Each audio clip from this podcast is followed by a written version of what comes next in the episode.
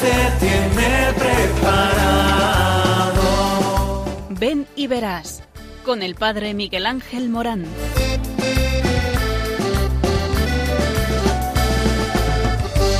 Aunque sean muchas las preguntas y si te surgen tantas dudas, es verdad lo que te canta. Él te conoce desde antes, sabe tu nombre y lo que vives y lo que siempre vas buscando. Escucha dentro su llamada, verás él pasa a tu lado y tu respuesta va esperando. Ven y verás. Ven y verás. Muy buenas tardes a todos aquí en estos estudios de Radio María, que es vuestra radio. Y aquí el primer mensaje es este. Dios te ama. ¡Oh, qué alegría! Pero porque te ama, te llama. Y porque te llama, te envía y te envía a una llamada formidable. Es la llamada del amor. Y en el amor, la felicidad. Y es que la existencia humana es una vocación, es decir, una llamada personal, una llamada amorosa de Dios a cada uno. Sí, a ti también, que me estás escuchando por este emisor, por la radio, a realizar una respuesta libre y responsable a un plan de salvación. ¿Y a qué llamamos esto de plan de salvación? Mira, plan de salvación es lo mismo que decir que Dios te quiere de una sonrisa de oreja a oreja. Es decir, no para simplemente de amarte para que seas totalmente feliz. Y es que, fíjate, amado oyente, en el origen de nuestra vida encontramos un acto de amor infinito y omnipotente de Dios que, pronunciando nuestro nombre mucho antes de que nuestros padres lo hicieran por vez primera, nos llamó de la nada al ser. Y todo por amor. No fuimos nosotros, por tanto, quienes escogimos vivir ni tampoco lo merecimos, pues ni siquiera tuvimos la oportunidad de hacer algo que provocase su amor. Existimos sencillamente porque alguien nos quiso, porque alguien nos amó y continúa sosteniéndonos en el ser, porque alguien nos ha amado gratuitamente tal como somos y para siempre. Y esto es lo que llena de gozo nuestro corazón. Ahora que estás escuchando Radio María, estate al quite, que esto es una noticia que llena nuestro corazón. Por esto, eh, cada oyente, cada uno de nosotros, creado a imagen y a semejanza de Dios, lleva impresa en su alma, por así decirlo, las huellas digitales de Dios. ¿Y cuáles son? Es el amor es el DNA o DNA de los hijos de Dios. En este amor personal de Dios al hombre reside la grandeza y la dignidad más profunda de cada ser humano. El hombre tiene un valor absoluto porque es la única criatura a la que Dios ha amado en sí misma. Y no lo digo yo, lo dice Gaudium et Spes, un documento del Concilio Vaticano II en el número 24. Su existencia se convierte desde el inicio de su concepción en una historia sagrada, en el espacio vital para un ininterrumpido e íntimo diálogo de amor entre Dios y Él. Y es que sí, tú que me estás escuchando, eres una criatura de Dios que ha sido ideada en el amor y de este diálogo íntimo de amor entre Dios y el hombre en el que consiste nuestra vida, se desprende que éste solo se realizará en cuanto tal y alcanzará la verdadera felicidad en la medida en que cumpla el fin para el que fue pensado desde toda la eternidad. Es decir, amado oyente, en el grado en el que viva su vocación fundamental al amor. Amar, pues, es el gran proyecto de nuestra vida nuestro mayor negocio, la vocación más sublime en la que se resumen todas las demás. Y para nosotros cristianos el amor como camino, verdad y vida no es una idea vaga o un proyecto filosófico, filantropólico, como digamos. No, no, no. Sino que tiene un rostro. Sí, un rostro. Y un rostro que te ama. Muy concreto. Es una persona. Jesucristo. Y es que Jesucristo te mira. Sí, hemos sido creados para ser santos e inmaculados en el amor. La santidad, ser como Cristo, se convierte así en nuestro programa de vida como cristianos. En él encontramos el modelo del hombre perfecto, del amor realizado en la entrega y en la donación sincera de sí mismo a los demás.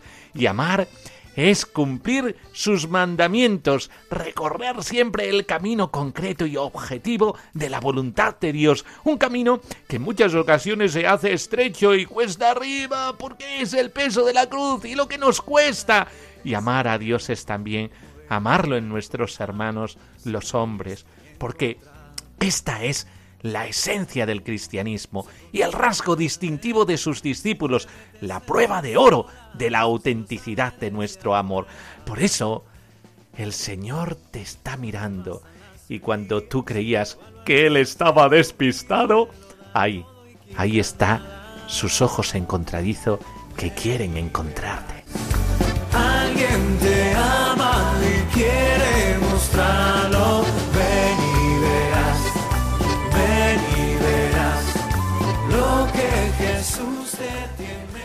Bueno, y como siempre, como comenzamos encomendándonos al Señor en este ven y verás, eh, se trata de esto, de el ven de Jesucristo eh, que te lleva a su corazón, eh, porque allí es donde verdaderamente se descansa, y el verás, ven y verás. ¿Por qué? Porque cuando lo contemplamos a Él, contemplamos el rostro de Dios, del Padre bueno. nos encontramos con el corazón de Dios. Por eso nos dirigimos al Padre diciendo, Padre Santo, fuente perenne de la existencia y del amor, que en el hombre viviente muestras el esplendor de tu gloria y pones en su corazón la simiente de tu llamada. Haz que ninguno, por negligencia nuestra, ignore este don o lo pierda, sino que todos con plena generosidad puedan caminar hacia la realización de tu amor. Señor Jesús, que en tu peregrinar por los caminos de Palestina has elegido y llamado a tus apóstoles y les has confiado la tarea de predicar el Evangelio, apacentar a los fieles, celebrar el culto divino, haz que hoy no falten a tu iglesia numerosos y santos matrimonios, sacerdotes, religiosos, que lleven a todos los frutos de tu muerte y de tu resurrección. Espíritu Santo, que santificas a la Iglesia con la constante dádiva de tus dones, introduce en el corazón de los llamados la intimidad que hace que el reino de Dios se aproxime a nosotros, que nosotros podamos conocer tu generosidad incondicional por medio de sus vidas. Virgen Santísima, que sin dudar te has ofrecido al Omnipotente para la actualización de su designio de salvación. Infunde confianza en el corazón de los jóvenes para que haya siempre personas celosas de seguir los caminos de tu Hijo Jesús. Y haz que todos nosotros podamos vivir siempre desde la presencia liberadora del corazón del resucitado. Amén.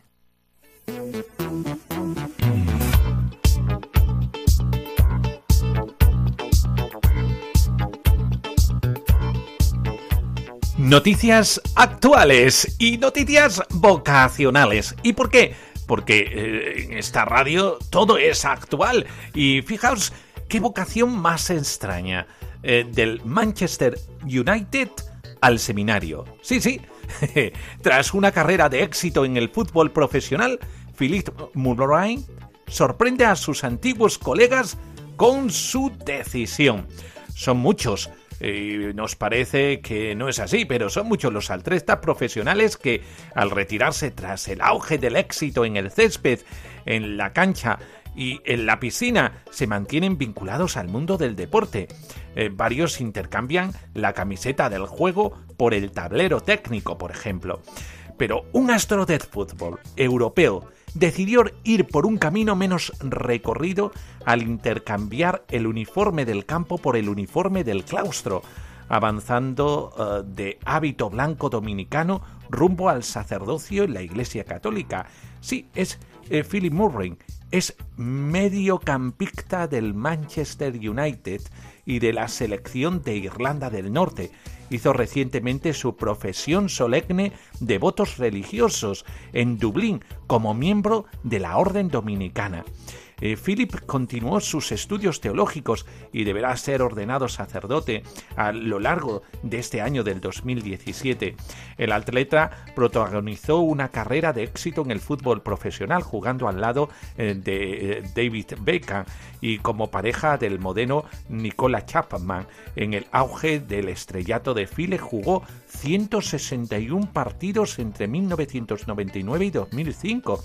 Eh, de acuerdo con el Iris Central, él estaba en la lista eh, de los favoritos de los aficionados, incluso habiendo tenido, según Catholic Herald, eh, sus momentos de rebeldía.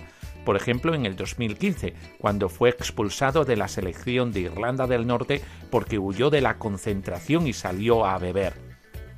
Su escoleja, Paul, eh, se sorprendió al saber que Philly se estaba preparando para ser sacerdote. Eh, tras más de 10 años de actualización eh, profesional en el campo. él dice, para mi sorpresa y probablemente de todo el resto de la fraternidad futbolística, Phil decidió entrenarse para ser sacerdote católico.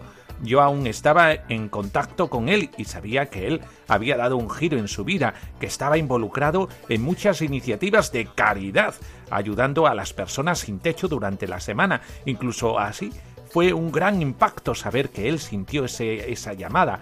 Yo estoy seguro que eso no ha sido algo que ha tomado a la ligera. Eh, poco después de retirarse del fútbol a los 31 años, Philip realmente se decidió a una serie de obras de caridad. Eh, sus amigos consideraban que eh, esto era un poco impropio por ser un profesional famoso del fútbol. Cuando hizo su profesión simple de votos religiosos en el 2013, Philip habló brevemente sobre su vocación y las razones que lo llevaron a la orden dominicana. Esta para mí es una de las principales razones que me atrajeron a la vida religiosa, entregarme totalmente a Dios en la profesión de los consejos evangélicos, tomándolo como nuestro ejemplo y, a pesar de nuestras debilidades y defectos, confiar en Él, que nos transformará por su gracia, y así, transformados por Él, comunicar a todos la alegría de conocer a Dios.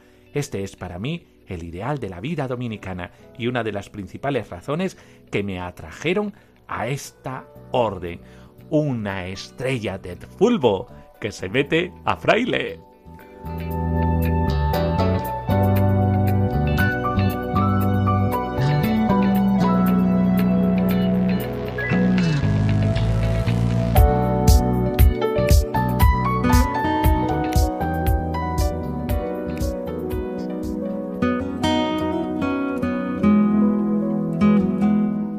Evangelio según San Lucas. Entró en Jericó e iba cruzando la ciudad. Había allí un hombre llamado Zaqueo, que era jefe de publicanos y rico. Trataba de ver quién era Jesús, pero como era bajo de estatura, no podía, pues la gente se lo impedía.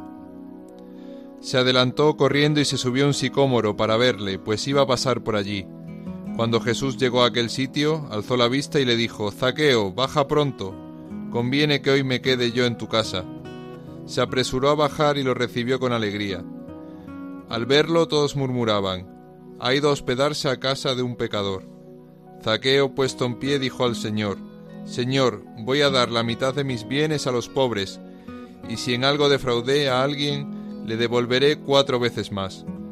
Jesús le dijo, Hoy ha llegado la salvación a esta casa, porque también éste es hijo de Abraham pues el Hijo del Hombre ha venido a buscar y a salvar lo que estaba perdido.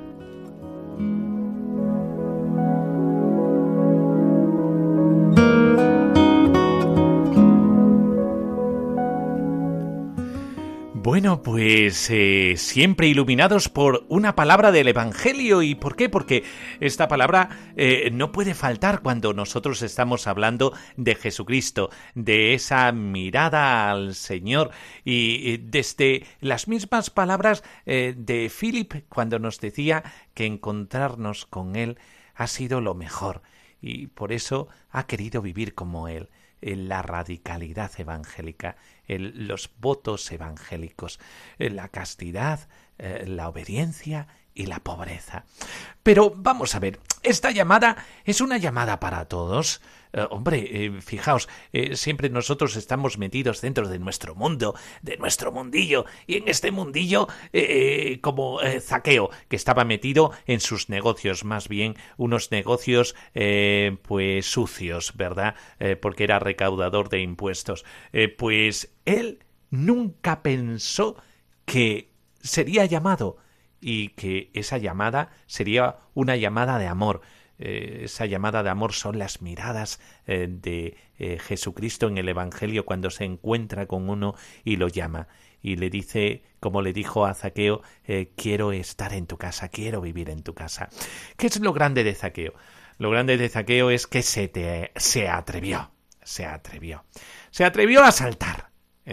Como dice el Domund, la jornada mundial de las misiones, eh, que habla precisamente de este texto y habla de este texto eh, como el hombre valiente Zaqueo eh, que supo saltar y saltar perdiendo la vergüenza, perdiendo la indiferencia y dejando atrás sus miedos, sus complejos.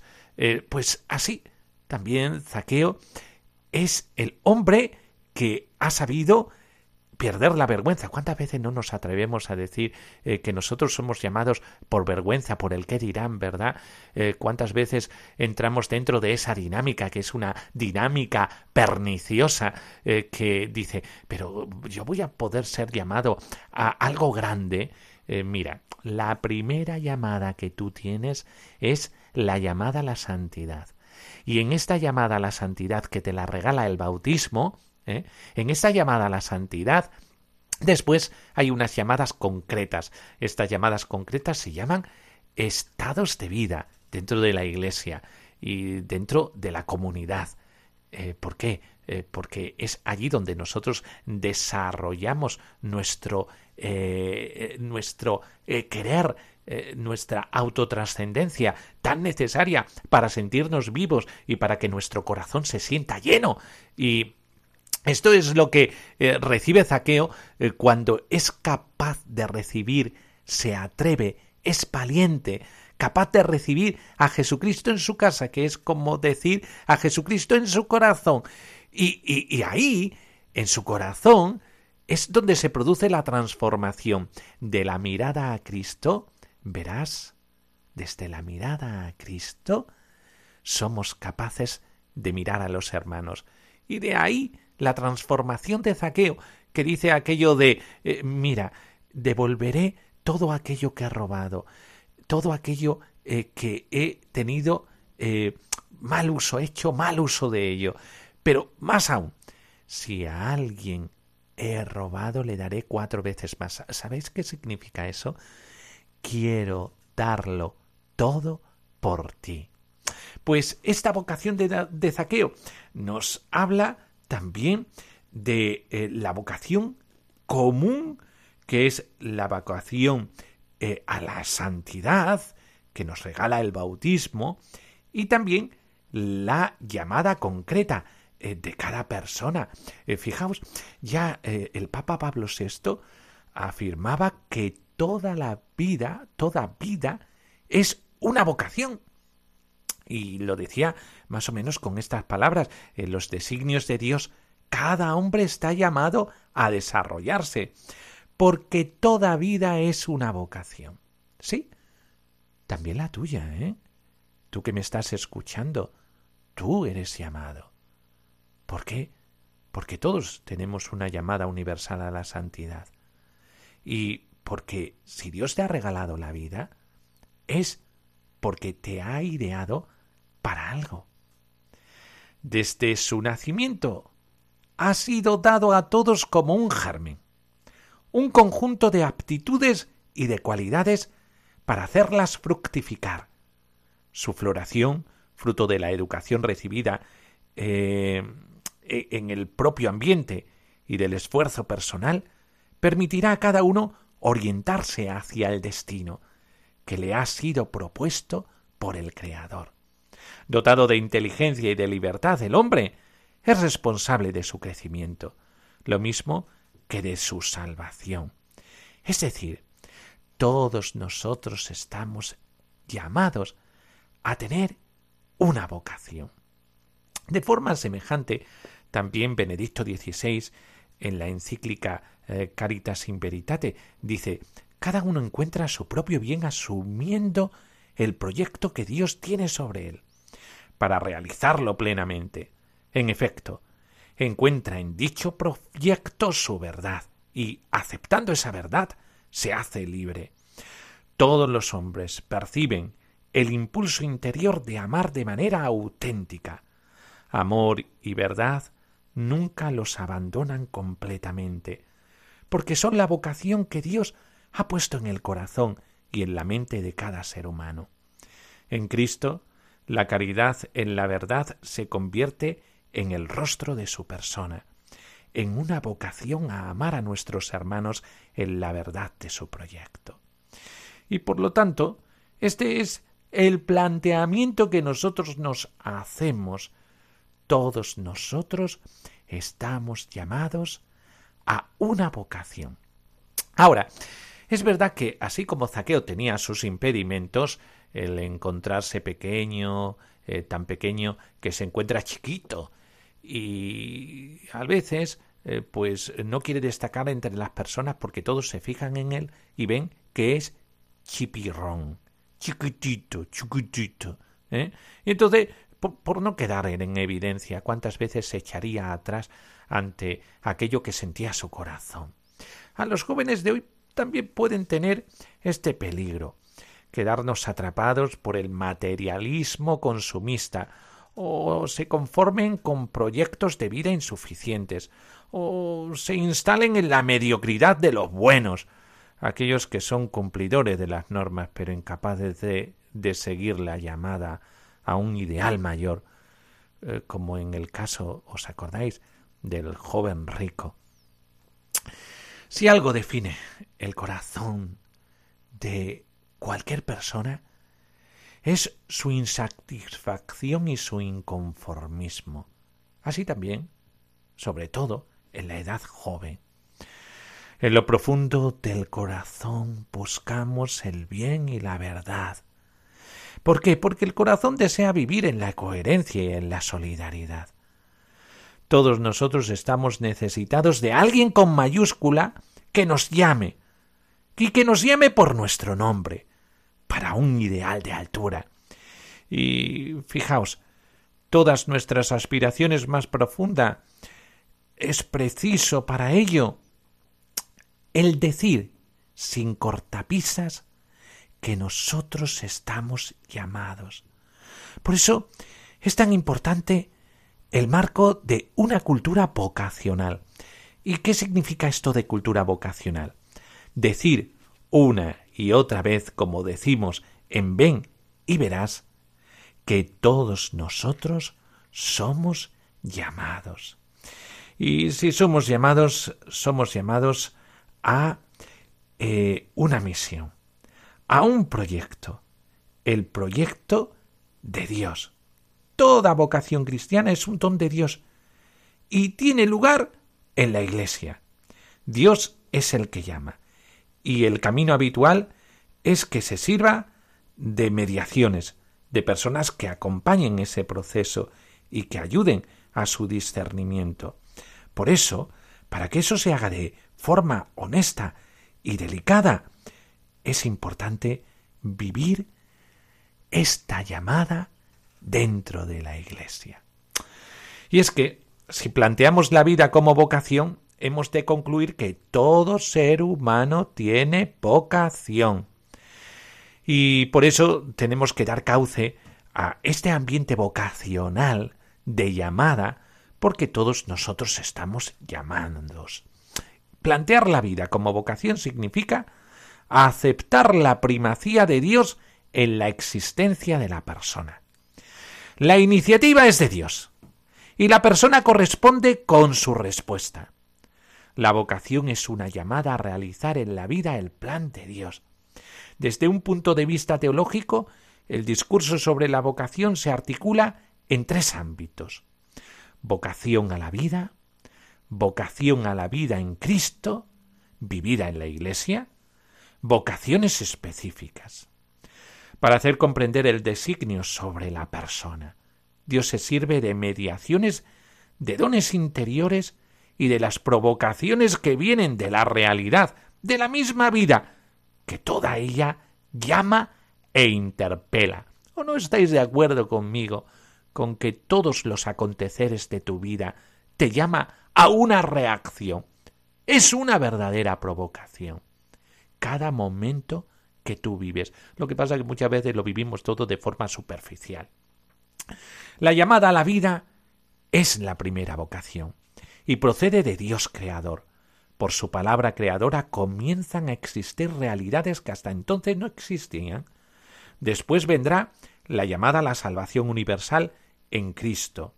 La llamada a la vida en Cristo es personal e inscrita desde siempre en su proyecto que el Padre tiene para cada uno. Esta llamada a realizar la propia vida en comunión con Dios es la suprema realización individual y comunicataria del ser humano. La mediación ordinaria de esta llamada es el bautismo, que contiene un dinamismo que lleva hacia la santidad y el apostolado.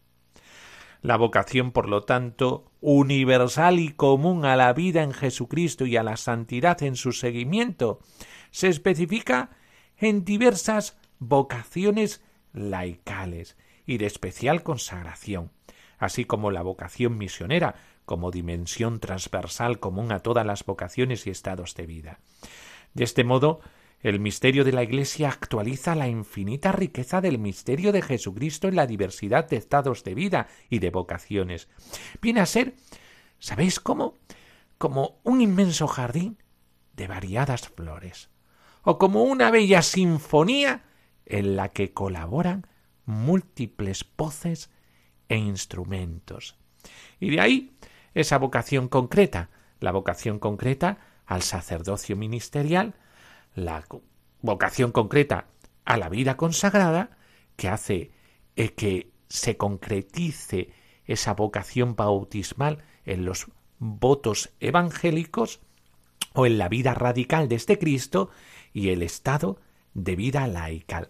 Y es que con María y dentro del estado de vida laical que no se me puede olvidar el matrimonio. El matrimonio como el amor del hombre y la mujer que se regalan mutuamente para que el Señor les dé el fruto del amor, los hijos. Este proyecto precioso de Dios está diseñado para nuestra felicidad, para que podamos cantar las grandezas de Dios en nuestra vida, como lo hizo la Virgen María. Por eso, escuchamos esta canción. Un, dos, tres, sí.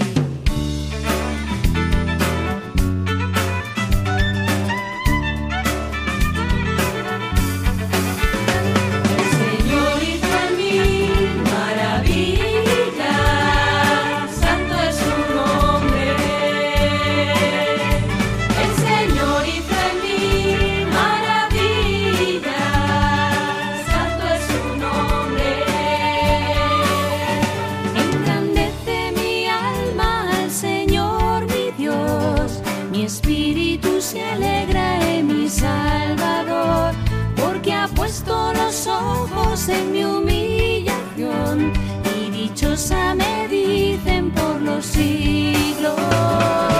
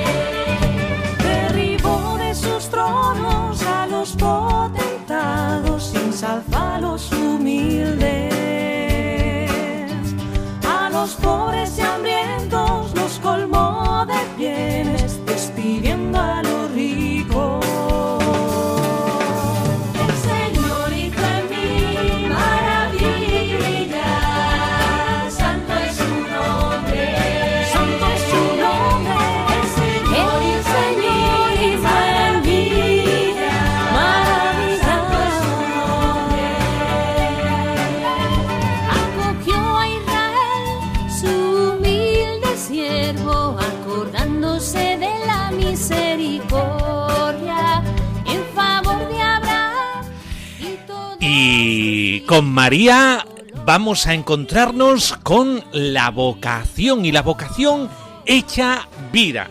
¿Y por qué? Porque fijaos eh, que la Virgen María en el Magnífica estaba llena por el Espíritu Santo como Santa Isabel. Y al escuchar las palabras de Santa Isabel, María devuelve todo a su Señor. A aquel que le ha llamado. El Magnífica es la impresión del Espíritu Santo en el corazón de María que dijo sí al Señor. La vocación de María, que es la vocación de todos nosotros, puesto que todos nosotros estamos llamados al amor. Y el decir fiat sí al amor, en esto está el sentido de nuestra vida y está nuestra felicidad. Por eso, ¿cómo no? En este programa de Ven y verás de Radio María, y nunca mejor dicho, porque habiendo escuchado el Magnífica, nos pone en sintonía de esta frecuencia que acabas de eh, captar con tu radio, con tu emisor, o que estás siguiéndonos ya desde hace rato aquí entre nosotros en Radio María. Es una onda de esperanza, pero hay más esperanza cuando sabemos que tenemos una misión. Y por eso nos toca el momento en este programa de Ven y Verás de la entrevista. Y hoy tenemos a un sacerdote joven. Este sacerdote joven se llama Raúl. Muy buenas tardes, Raúl. Muy buenas tardes, Miguel Ángel. Bueno, pues Raúl, estamos aquí en medio de los micrófonos, en medio de estas ondas de Radio María, para hablar de la vocación. Como has visto durante todo este programa, ven y verás es la clave. Ven de la contemplación, puesto que solamente cuando nos encontramos con el Señor podemos responder a su llamada y no hacer mucho, ¿eh? Sino ven y verás. Y en ese verás es la vivencia de Jesucristo. Pues, Raúl, ¿cómo Dios te llamó? ¿Eres sacerdote? ¿Cuántos años tienes, Raúl? Eh, Lo tengo que decir. Sí. Vale, soy todavía jovencito, creo. Son 32 años. Recién cumplidos, ¿eh? 32 años. Pues Raúl, 32 años y un chaval como tú de 32 años, ¿cómo has sido llamado a una misión? Y si te dijera, Miguel Ángel, que esa pregunta me la sigo haciendo todavía, pues eh, mucha gente me pregunta, ¿no, Raúl? ¿Y cómo surgió tu vocación, no? Pues es una pregunta que yo creo que cualquier sacerdote, cualquier religiosa, pues te da una respuesta. Ah, pues yo tuve un encuentro con Cristo en tal momento, en tal acontecimiento. Pero es que mi vida es curioso porque es que eh, desde que tengo uso de razón, incluso antes, según me cuenta a veces mi madre, ya deseaba ser sacerdote. El por qué no lo sé, pero yo había algo que me llamaba a la vida sacerdotal y es un sueño que, que se me ha hecho realidad ya, por supuesto, ¿no? Que llevo ya siete años de sacerdote, pero desde siempre, siempre me sentí llamado a, a esta vida, a la vida sacerdotal. Y ya sabéis, eh, siete añitos de vida sacerdotal quiere decir que ya ha comenzado con el uso de razón. Se está dando cuenta de lo que es el sacerdote, ¿eh? Ahora, cuando se está dando cuenta. Porque yo me imagino que has tenido ahora un pequeño rodaje y en este rodaje te habrás encontrado con muchas experiencias. Pero a mí lo que más me importa es, eh, fijaos, Dios hace con cada uno un molde distinto y un molde para la santidad, que es nuestra verdadera llamada, como hemos dicho durante el programa. Nuestra vocación primera es vivir con Jesús, vivir en Jesús, vivir para Jesús, es decir, es el estilo de Jesús y por lo tanto eh, ahí está nuestra felicidad. Pues, ¿cómo tú te has encontrado con esta llamada? Con Jesús. ¿Cómo te has encontrado? Bueno, pues eh, la verdad es que sí que es una experiencia muy bonita, ¿no? Y de muchos años, por supuesto. Cuando llegué al seminario yo venía con esa idea de que yo quería ser cura. Y ya está, ¿no? Y que sea lo que Dios quiera, pero yo quería ser cura. Pero como tú bien decías, esa llamada fue madurando en, mi, en, el, en el tiempo en el seminario. Pero digamos que hay un golpe fuerte en mi vida, ¿no? Hay un golpe muy fuerte en mi vida que, que sí que me hace entregarme ya por entero al Señor. Y esa es, pues, ¿quién va a ser? La que siempre nos lía a todos los cristianos, ¿no? Que esa es la Virgen María, ¿no?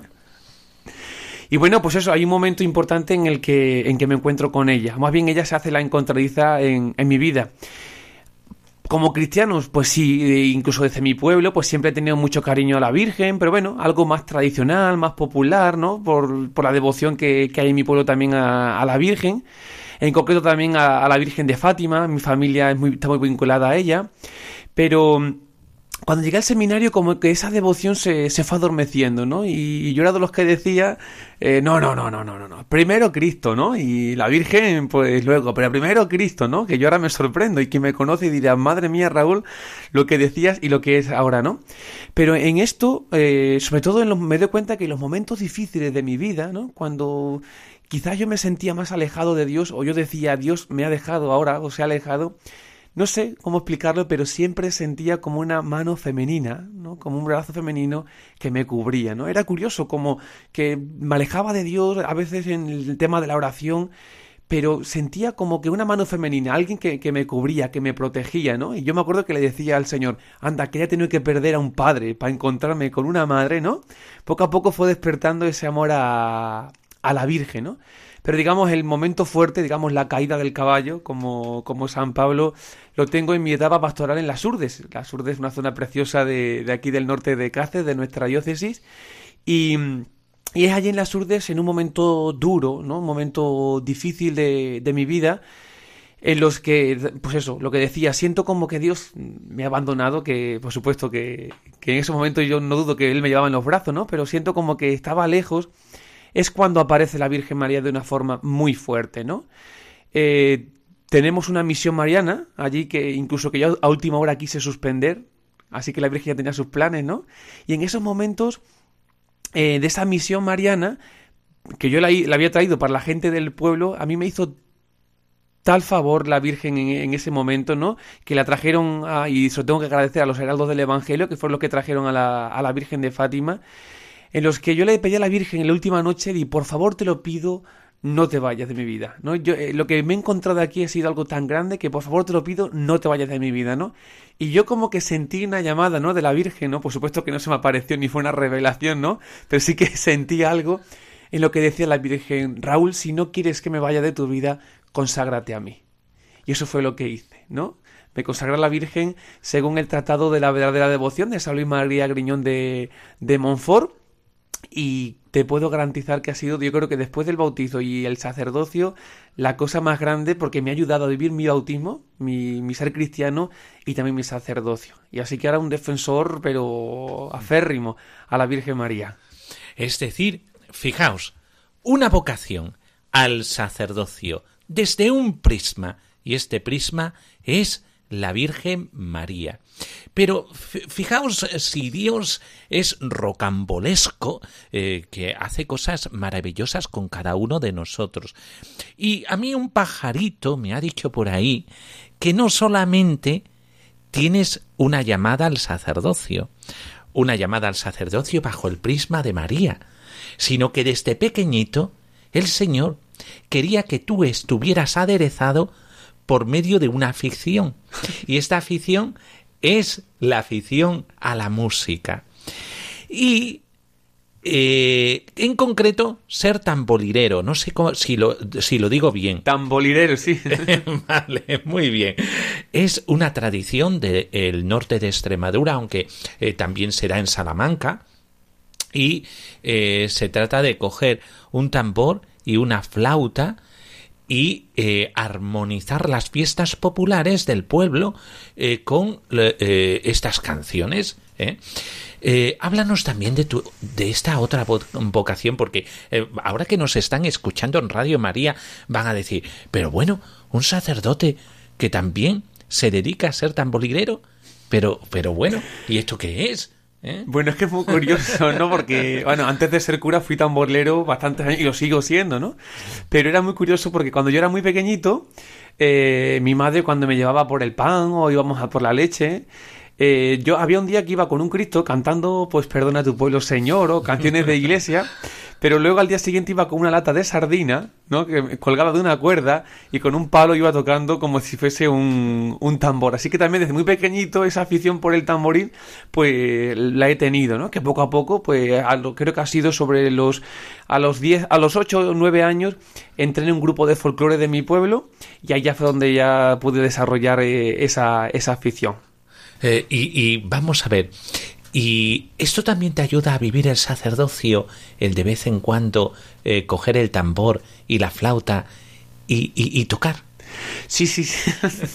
sí, sí, porque como tú decías, bueno, pues el sacerdocio también tiene su, sus cuestas arriba, sus cuestas abajo, como todo. Y pues me ayuda muchísimas veces a olvidar un poco los problemas, dejarlos al lado, ¿no? Aunque siempre hay que hacerlo delante del Señor, por supuesto, no delante del sagrario, pero también ese momento de, de relax, pues a- aquí que estoy ahora en Cáceres, en el seminario, pues me bajo abajo a la, a la cochera del seminario y ahí me dedico a, a tocar y me ayuda a desahogarme y también a, a mantener vivas las ra- mis raíces, ¿no? Me siento y me considero, pues, extremeño, español, pero quiero mucho a, a mi pueblo, a mis raíces, a mis tradiciones y eso me ayuda a estar en sintonía con, con ellos. Eh, fijaos que eh, muchas veces hemos dicho, bueno, ser un, un sacerdote eh, significa eh, ser un hombre eh, serio, un hombre al que le gusta eh, los ritos y por lo tanto muy ordenado, un hombre que le gusta las cosas bien hechas, un poco perfeccionista, eh, hombre que, eh, oye, oye, no lo pintes todo así, ¿eh? Es decir, un muchachito joven que eh, ha querido entregar su vida a Dios desde muy pequeño. fijaos que hay otros que necesitan una conversión cuando son mayores, ¿no? Desde muy pequeño y que le ha acompañado una vocación humana a tocar el, tamboril, que eh, esto eh, hay una asociación, ¿verdad? Raúl del tamboril. Sí, en el norte de Extremadura hay una asociación de, de tamboreros, pero que ya son muy pocos los que quedan y esto hay que potenciarlo porque son nuestras raíces también de, y tradiciones del pueblo. Sí, y, y esta es una vocación humana, es Sí. una afición, ¿eh? Pero ya desde pequeño, ¿eh? Dios lo ha cuajado en la música, lo ha cuajado en una llamada a tener un corazón para los demás, un corazón como el de Cristo, según los sentimientos de Cristo, y en el horno de el vientre de María. Es decir, que aquí tenemos a Raúl. Fijaos qué cosa tan rocambolesca, por eso es muy importante que veamos los testimonios de cómo el Señor hace con cada uno de nosotros como Él quiere, para lo que Él quiere, de la manera que Él quiere, en el momento como quiere. Es que es asombroso lo que va haciendo el Señor con cada uno de nosotros. ¿Nos podrías tocar un poquito el tamboril para que nos escucharan aquí en Radio María?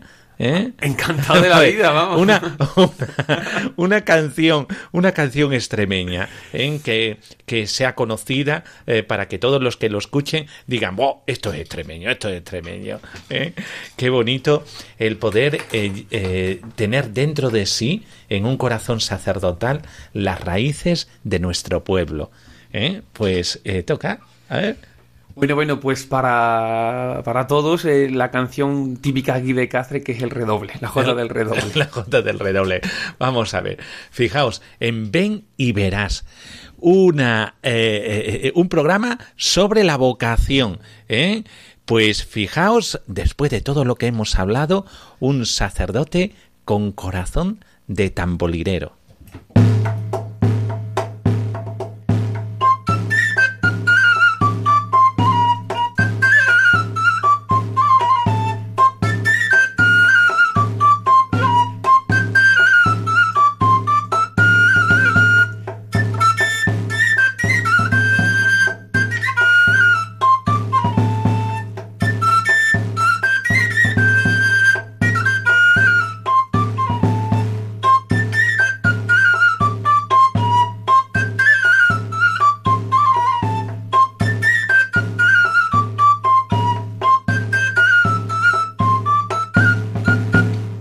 Oye, qué bonito.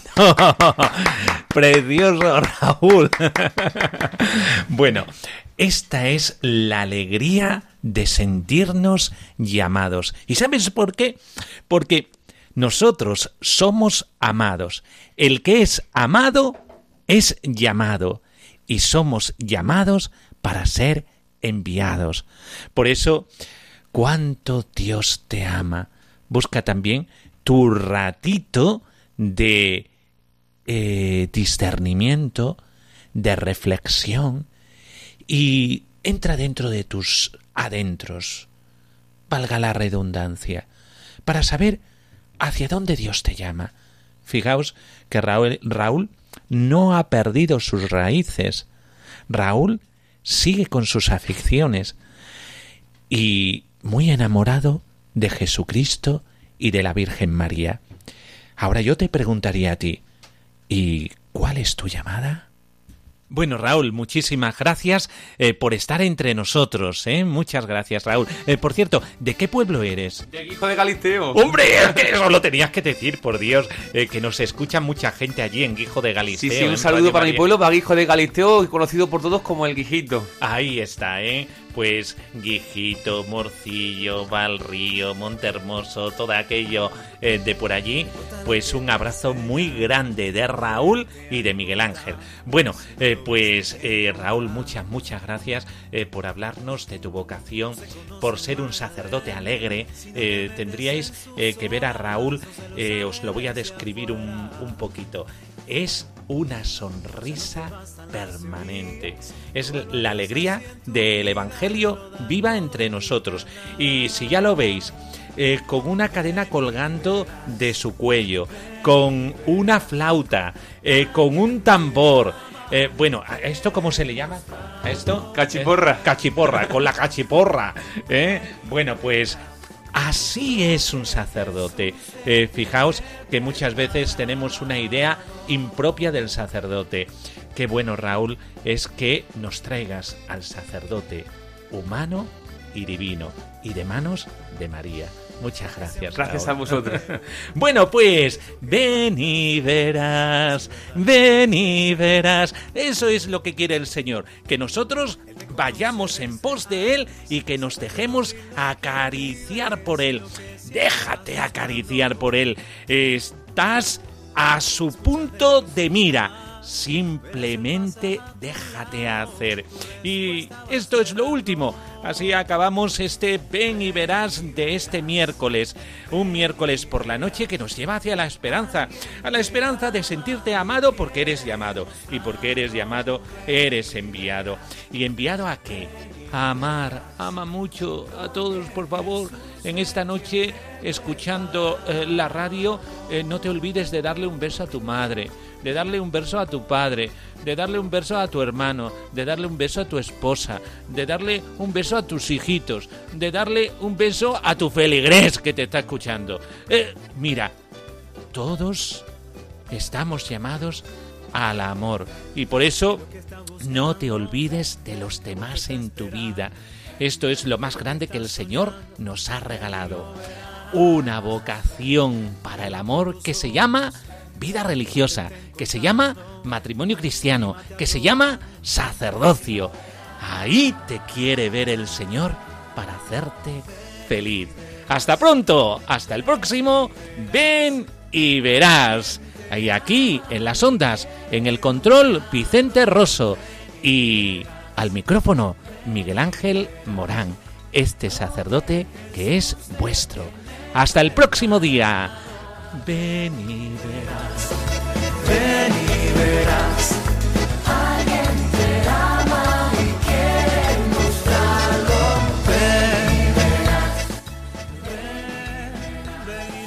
Ven y verás con el padre Miguel Ángel Morán.